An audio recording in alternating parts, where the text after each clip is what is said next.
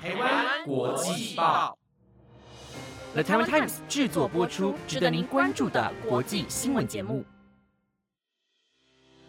欢迎收听台湾国际报，我是婷婷，马上带您关心今天二月十七日的国际新闻重点。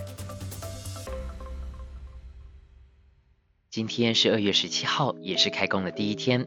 首先，婷婷要祝大家新年快乐。不晓得大家过年都过得好吗？是不是很怀念每天晚上十点的台湾国际报呢？相信在台湾的听众朋友都有感觉到天气好像稍稍有些变化。没错，受到冷气团的影响，星期四的气温甚至有可能到达十度以下，提醒各位听众朋友一定要注意保暖了。首先带大家来关心美国的消息。美国前总统川普日前被众议院以煽动叛乱罪名弹劾，经过了连日的审理，在二月十三号以五十七票赞成弹劾，四十三票反对弹劾，裁定川普无罪。这次的投票呢，全数的民主党籍参议员以及两名一向和民主党一起行动的无党籍参议员共五十席，均投票赞成定罪川普。加上来自共和党参议员道格的七票，总共是五十七票，并未到达三分之二票数的弹劾成立门槛。川普是美国史上第一位两度遭国会弹劾的总统，且连任失败。虽然最后成功脱身，裁定无罪，但支持弹劾同党派总统的参议员数量已创历史纪录。投票结束后，川普立即发表声明，表示这次的行动是美国历史上最大的猎巫行动，从来没有总统遭遇过这样的待遇。不过，他让美国再次伟大的行动才刚刚开始，期盼大家一起来延续这非凡的旅程，暗示着他将会东山再起。原本以为这件事到这边就告一段落了，但就在昨天，美国民主党籍众议院国土安全委员会主席汤普森今天向法院控告前总统川普，还有他的律师以及两个右翼团体密谋煽动一月六日国会暴动，控诉他们运用恐吓、骚扰和威胁，以阻止确认投票的结果。联邦众议院议长佩洛西就表示，将会比照九一一事件后的做法，设立来自外部独立的委员会，审视与川普支持者攻击国会议事相关的事实与起因。究竟川普是否无罪，逃过了弹劾，也能逃过法律的制裁吗？看起来一切都需要等独立委员会的调查结果了。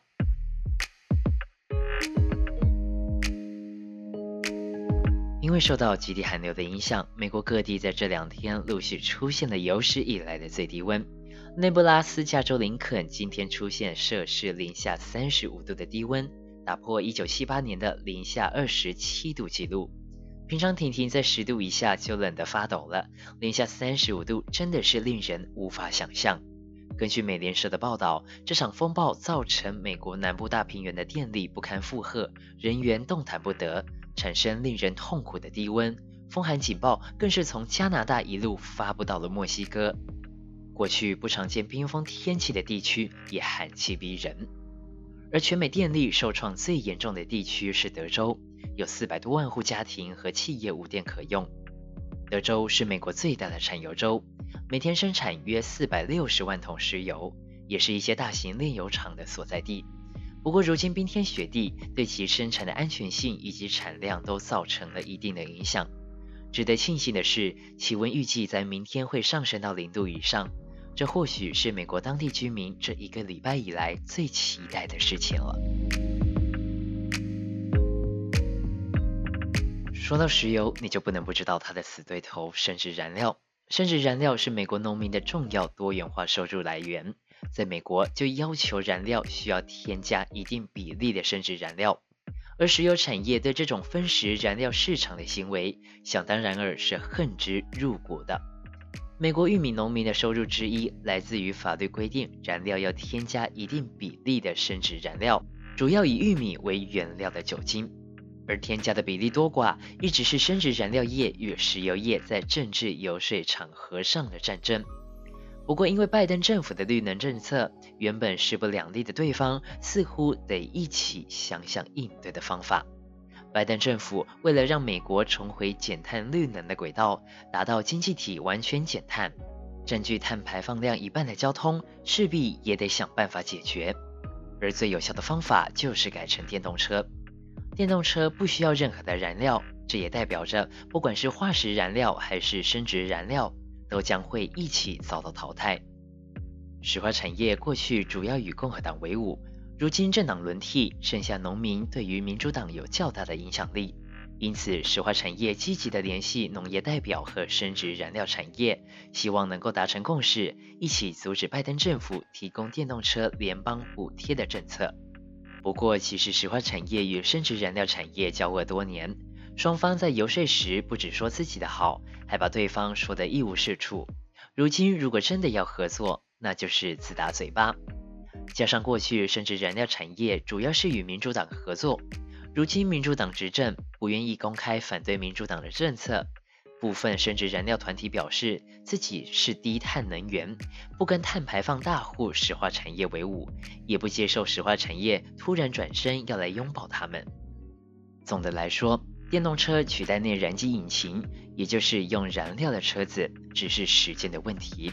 因为不管是在政治或是经济上，电动车都比内燃机引擎来的有利。甚至以后买车都会比较便宜，因此不管两大燃料产业有没有联手，结局似乎都已经浮现了。而在婷婷看来，企业或产业遇到危机，可以试图透过转型或是提前未雨绸缪来避免自身的权益受损。如果已经是夕阳产业，那或许也要考虑是否继续经营。如果单纯为了自身的利益，企图运用政治来阻碍绿能的发展、人类的进步，似乎就不是那么样的令人欣赏了。电动车在美国总统拜登提倡的绿能政策下，使得越来越多人关注。苹果公司近日也展现推出自动驾驶电动车 Apple Car 的企图心，据传先后接触多家汽车制造商。为研发 Apple Car 商讨结盟事宜。Wedbush 证券公司分析师艾夫斯预估，苹果将在今年和汽车制造商建立正式的伙伴关系，而这项利多有助于使苹果股价狂飙百分之六十六，达到每股两百二十五美元。他也表示，电动车领域正步入黄金时期，市场规模有望在未来十年扩大至五兆美元。就算苹果公司只占其中的百分之十不到，也能成为苹果的一大成长支柱。善用这个机会，有助于未来苹果十年的发展。不晓得听众朋友有没有在关注美国股市？电动车市场的发展是大家有目共睹的。有兴趣的听众朋友，不妨去深入的研究看看，说不定也能够趁着这一波的热潮，帮助自己未来的发展。另外一个值得大家关注的投资焦点，就是数位货币中的比特币。昨天二月十六号，比特币交易价格达到了五万多美元，冲破了历史新高。不过今天要和大家说的是，你知道比特币有多耗电吗？生成新的加密货币单位所需的挖矿过程，涉及求解复杂但任意的数学等式，目前需要大量的计算机处理能力。而根据剑桥大学的分析，现在比特币网络所需的计算能力，需要消耗的电量几乎相当于整个阿根廷的用电量，对环境造成了一定的负担。就其根本，其实是因为矿工倾向于在电力便宜的地方挖掘比特币，但便宜的电力通常都不环保。另外，大多数的矿工都居住在中国，而中国三分之二的电力又来自煤炭。没有廉价的再生能源，挖矿的过程只会越来越耗电，越来越不环保。值得庆幸的是，现在已经有解决的方案了。在冰岛和挪威这两个再生能源比例接近百分之百的国家，挖掘加密货币用的是廉价的水力发电和地热能。这些寒冷国家还能自然冷却伺服器，帮助降低成本。去年，剑桥大学的第三次全球加密资产基准研究发现，有百分之七十六的加密货币矿工使用再生能源挖矿，高于二零一八年同一基准研究的百分之六十。显然，运用再生能源来进行挖矿是趋势，也是保护环境重要的一部分。加密货币的盛行，在未来甚至可能取代我们手中的现金。听众朋友，如果有兴趣的话，也许我们台湾国际报也可以做一集特辑来和大家聊聊。另外，情人节的特辑在前两天已经上线喽，有兴趣的朋友也可以去听听看。并且在评论区留下您的感想。本节目由了台湾 Times 制作播出，每周一到周五晚间十点将为您带来当天值得您关注的国际新闻重点。点击关注、订阅台湾国际报，并给予五星好评，您将不会错过我们精彩的节目。另外，我们也有 IG 粉丝专业，有兴趣的听众朋友也可以去看看哟。